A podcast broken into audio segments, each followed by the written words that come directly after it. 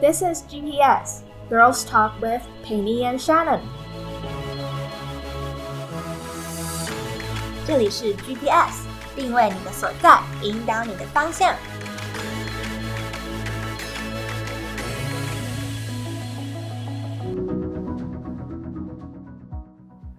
こんにちは。Guten Tag，今日はね、ドイツのことを話したいと思います。ドイツ口头ババダブラマス。我听得出来，ドイツ口头是德德国，德国的事。德国的事。没错，我们今天要谈德国的事，那是什么事呢？ Wir arbeiten jeden Tag。我猜是工作，对，因为我看过稿。超没用。哎、我们忘了介绍自己啊。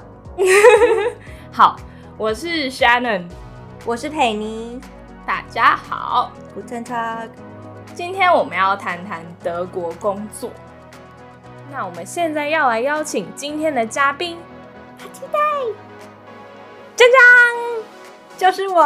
好啦，其实我们今天没有任何嘉宾要来，今天就是要请裴妮来跟我们谈谈德国工作的经验。那你为什么会到德国工作呢？到德国，因为我是一个华语老师。我觉得大家可能会想了解华语老师跟国文老师的区别，请你解释一下。对哦，我们上一集说我是一个国文老师，其实我是一个国文老师，我也是一个华语老师。我觉得两个老师之间最大的差别就是学生。华语老师的学生都是外国人，学中文的外国人跟在台湾的台湾人。对，所以就是母语者跟非母语者的差别。对，好，那你在德国都是教怎样的学生呢？在德国我选择到一间幼儿园，所以我的学生都是小朋友。啊，为什么会选择到幼儿园工作？我那个时候到德国，我选择到一间幼稚园工作。哎，大家知道幼稚园的英文是来自德文吗？Kindergarten，Kindergarten 是这个英文单字是来自德文。对我只知道健达初级，蛋好像是 K 开头的。，Kinder 哦，健达出奇蛋，它的那个 Kinder 就是孩子们的意思。又学了一课，扯远扯远了，扯远了。嗯就是我到德国的幼儿园工作，但是为什么是选幼儿园呢？可能大家会觉得，哎、去那边是怎样？保姆吗？看小朋友很可爱。啊、是很可爱，他们到现在都还是我的手机桌布。呃，华语老师其实更像是一个语言老师，所以学语言的我们都会想要真的了解语言在做什么。你每天都会说话，但是你真的了解语言吗？所以我选择幼儿园，就是我想重新好好的观察我们人啊到底是怎么学语言的。那为什么要观察小朋友学语言？你不是只要教他们中文就好了吗？嗯，我觉得因为学语言的人，不论年纪，不论你是小朋友还是你你是大人，在学新的语言的时候，其实都跟小孩一样，我们都会经历一个模仿的阶段啊，都会有发音的调整，就是你会模拟别人说话的那个声调。嗯那为什么是选小朋友？嗯，你意思是说，为什么我不要选高中，然后看高中生怎么学中文？其实，因为我已经要毕业了，我已经在我们的系上学了四年的理论，所以我想要实际投入人们刚开始学语言的现场。那这个现场就是小朋友在的现场。因为作为一个华语老师，其实华语老师更像是一个语言老师。那我们的学生都是第二外语的习得者。哈，习得是什么意思？习得的意思就是说，简单来说，就是我的外国人学生他们在学中文的时候，跟小朋就跟小朋友一样。所以，如果我在德国的幼儿园能够观察这些小朋友是怎么学语言的，我就可以把我所学的理论付诸于实际，我就可以在以后呢，给我的外国学生更好的帮助。那你有没有很就是在你工作过程中有让你印象深刻的例子？印象深刻的例子哦，嗯，哦，有一个我觉得印象很深刻的，而且我就是广为宣传这个故事，太可爱了。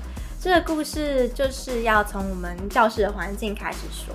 嗯，我们每一间教室里面都有个超巨大的溜滑梯设施啊，溜滑梯，你是不是也一起跟着去溜？当然呢，与喜乐的人同乐，我都跟小朋友一起溜。Anyway，所以，嗯，在这个超巨大的溜滑梯设施下面有一个小小的空间，就是黑黑小小的，小朋友就很喜欢爬进去探险嘛，像树洞之类的地方。秘密基地，对，秘密基地，哎呀，这个词用的真好。对他们都会爬到里面，但是他们是被禁止的，因为可能爬出来的时候就撞到头啊，就受伤啊，所以就不行。因此有一天被我抓到，两个小朋友又偷偷的跑进去，然后我就趴着，我那时候看起来超蠢的，我就趴在地上，一直对里面的人说：“出来，出来。”然后你猜，第一个小朋友爬出来之后，他是什么反应？赶快跑走！刚不是他超好笑的，他转身就指着下下面另外一个小朋友说：“出来，出来！” 他根本就是马上学这个词，就用在他的同学身上。真的，他真的是转身，然后就学我对另外一个小朋友说：“出来，出来！”哦，我当下真的快笑翻了。那像你刚刚说的，真的是现学现卖。不过这个故事故事让我印象很深刻，就是因为我真的看到一个小朋友他是怎么使用这个语言的。因为在这个事故之前，他们从来没有听过“出来”这个词。不过你看他一转身爬出来，就对着另外一个小朋友说“出来”，虽然声调不太对，但是他知道这个词要怎么用。这就是人们学语言的过程。我想要的就是这种经历，或者是比如说我们在上就是吃饭的时候，嗯，吃饭前的预备，嗯，他们会摆杯子啊，洗手手，洗手啊，摆盘子啊，你就会发给他杯子，发给每一个人，我就是说杯子，他就杯子，然后发给下一个人，我就会说杯子，另然后。刚刚前一个人就会说，Das ist 杯子，而且他会很坚定的，就是看着对对面那个小朋友的眼睛，他就会看着小朋友的眼睛，然后拉着他的手说，Das ist 杯子，就是看着他，然后不停的点头。哦，so cute。那你平常就是对小朋友疯狂讲中文吗？疯狂讲中文。对，就是他们听不懂，但是我们还是会一直对他讲中文，感觉有点好笑，不过是真的。但是骂人的时候还是会用德文啦，至少让他们知道他们自己做错了什么。那你觉得他们真的在呃，你跟他一直用中文对话的时候，你觉得他们真的有听懂吗？有吧，我觉得至少我觉得他们一定听得懂。不行，跟出来，出来，最常听到两个不行。出来应该听得懂啦。啊！还有那个一二三，他们每次溜滑梯的时候，我都会帮他们数一二三，他们就会溜下来，所以他们应该听得懂一二三，而且他们自己平常也会数数，他们数数是一二三，他们那个 三一定要飙高音，你学一次。一二。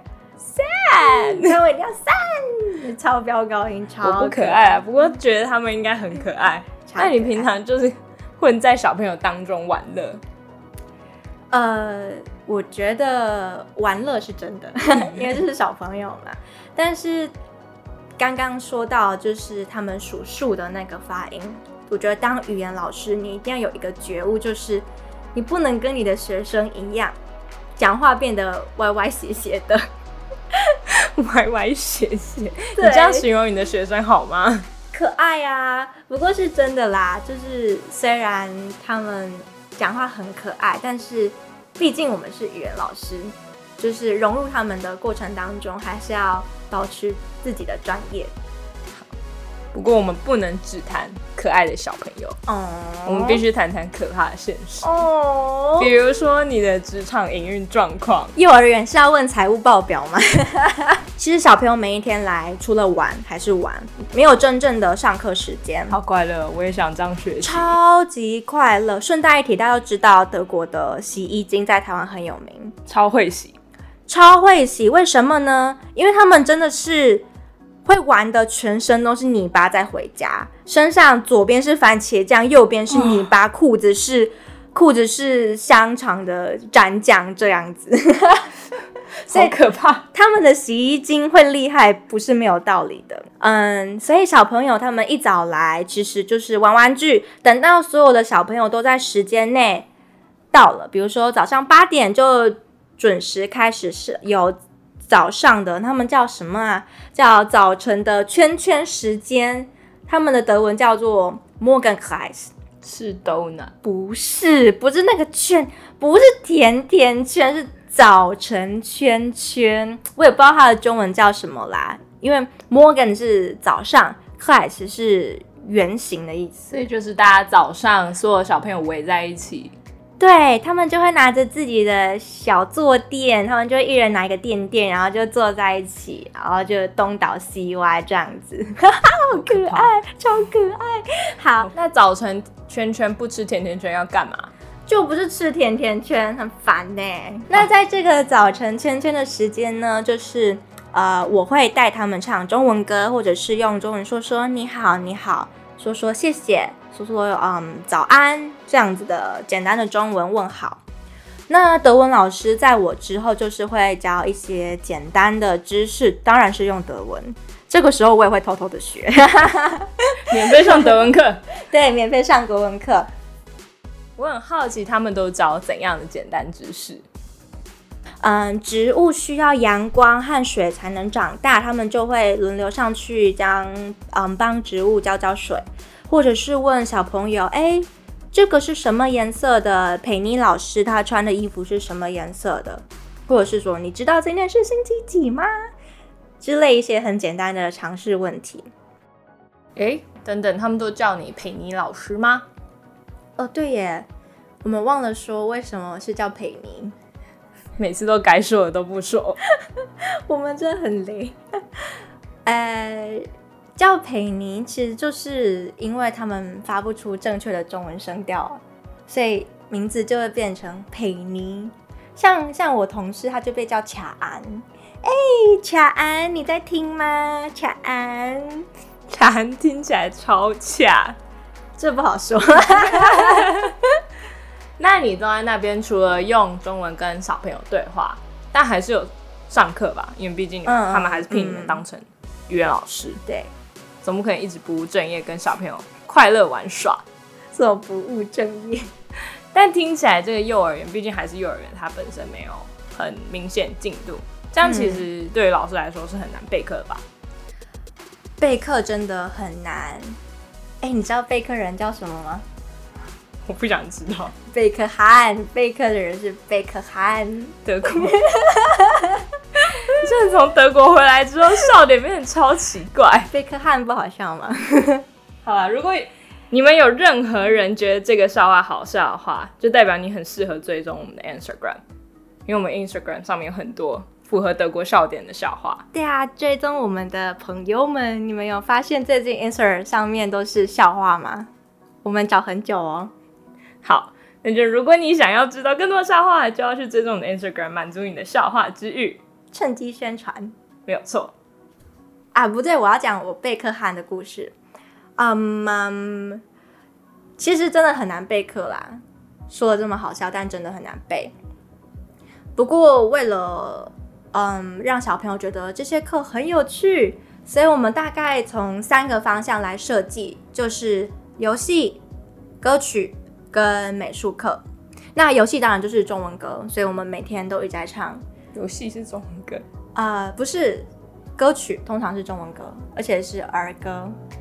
两只。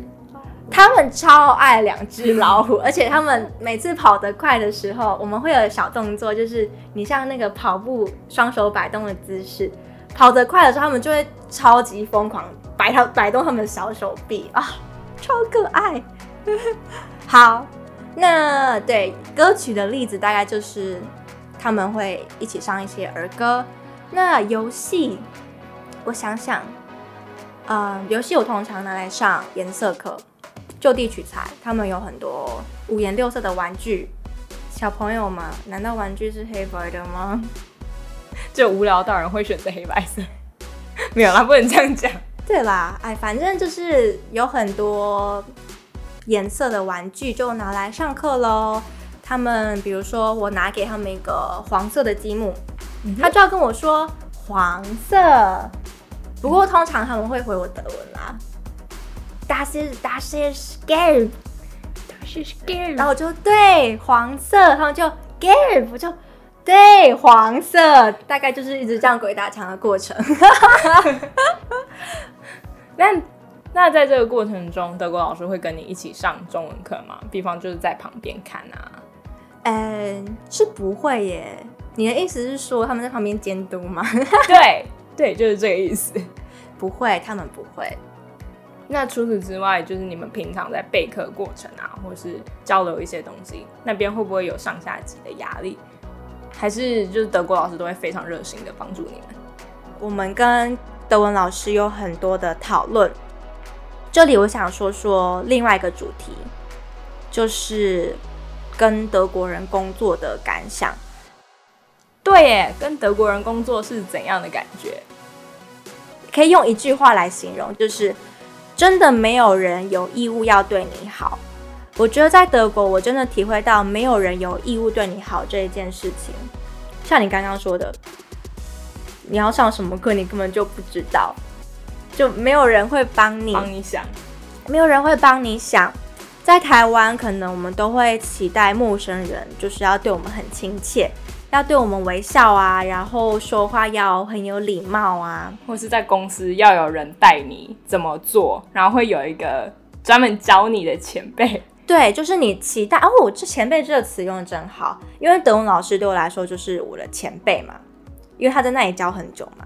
但是他们其实真的没有义务要帮你做什么，所以你一定要很主动，你一定要做一个非常主动的人。当你不知道该怎么做，你一定要去问那边的德国老师。我觉得这真的跟台湾的工作文化差很多，因为你会习惯去听呃上司，或是比你年长，或是比你更早进到这个职场的人的话。因为嗯，就是我觉得相反的来说，上司或者是前辈很喜欢下达命令，很喜欢下达指令，所以就是反。反过来说，我们也很习惯接收指令，所以一开始去那边我真的很不习惯，因为就是你知道他们都自己在忙自己的事情，然后我就在旁边坐着，我想说我是要坐下来吃饭吗？我现在要干嘛？对，所以你就真的只能找事做，而且我刚去的时候真的德文没有那么好，没有办法问他们，他们又英文没有那么好，所以真的是一个很艰辛的磨合的时刻。不过后来，嗯，跟他们越来越熟悉之后，他们也可以感受到你是一个认真想工作的人，所以他们其实会观察你的工作态度吗？比方就是你会常常问他们，哎，怎样？你都问什么？嗯，就真的很常问问题，我什么都问，应该说，嗯，所有的细节都会尽量的跟他们确认。好，比如说，嗯，因为德国冬天真的很冷，嗯哼，所以小朋友都会有特殊的防雪的外套。那但有时候冬天还是会出大太阳啊，还是会有好天气呀，就不一定要每次外出的时候都穿那些特别的外套。而且有些小朋友会有特别的状况，特别怕热的，特别怕冷的，所以光是要不要帮他们穿外套这件事情，我都会再三的确认。就是这么小的细节都会一直狂问，但是我觉得是要问的，对，所以你就在能够确认的地方，你就尽量就跟德文老师确认，对，没错，就会问超级爆多的问题。所以你认为他们都会观察你这些行为？我觉得他们不会特别的去观察，但是他们可以感受到。你重视他们做过的这些细节，嗯，因为他们也都告诉过我应该要怎么做。不过有时候有一些特殊的状况啊，特殊的例子还是会不一样嘛。就比如说刚刚的天气，天气都不一样，当然他们做的反应也就不一样。所以感觉他们好像不是会因为你可能单纯讲话怎么顺畅啊，或是讲话多么好听，就会给你比较好的评价，反而是会比较具体的从你行为，或是你可能发问的过程，就这些去评断你工作的样子和态度。嗯，我觉得他们真的会很具体的看我们工作的样子，就是他们是一个非常我会说务实的民族。嗯，这样他们会把这个态度就是放到比方家长或者是上司吗？你说很直接的面对家长或上司吗？对。我先说一件，就是让我最震撼的事情，我到现在还记忆犹新。就是，嗯，我们班上有一个家长，他会经常性的迟到。啊，有一次是我去应门，那我当然说啊，没关系，没关系，进来。但是后来我们老师就在我后面出现，然后就先叫我进教室，他就开始跟那个家长理论，大概内容就是说，我不是已经说过不能迟到了吗？我们课程都已经开始了，这样子我还要。就是打断，对，打断我的课程出来帮你开门，这样子是不对的。那那个家长的反应也让我很惊讶，他真的就是很觉得很内疚，然后赶快的把小朋友送进去。我觉得他们真的很、很、很习惯，也就是很直接的表达自己喜欢或是不喜欢的事情，而且该做不该做的，他们其实自己都心知肚明。我觉得他们会蛮勇于承认自己可能犯错，对，就会负担这个责任。可是反之，他们指出别人的错也很直接，对，就是就是让我最啊心惊胆战的一个部分。我觉得这是因为它是一个双向的，他整个社会就是认为这是正常。对，像我有一次，呃，我我好像在他们忙碌当中的时候，想要问他一个问题，啊。真的是这个样子，而且是很简单一件事情，就是，呃，我们想跟一个想要一个要回国的老师拍照，那那时候其他老师在旁边聊天，然后我们就去请那些老师，就是台湾人就会说，哎，不好意思，可以请你们帮我们拍个照吗？这个样子，然后你知道那个德国老师的反应是什么吗？他说，等一下，我们先把这这个天聊完，他们。他们不是在讨论事情哦，他们是在聊天。但是他们就是在做一件事情，就会好好的把那件事情做完。他们很不喜欢分心，或者是你知道，就是很很乱七八糟、很模糊的事情。我觉得这是不同的文化背景下，他整个社会对于事情处理的习惯。对。但是当下我就会觉得，哦天啊，我是不是惹他生气了？因为我打断他跟别人在聊天。可是后来他来中，他来，然后他聊天完，他就来找我们嘛。他就说，哎，我可以帮你拍照喽。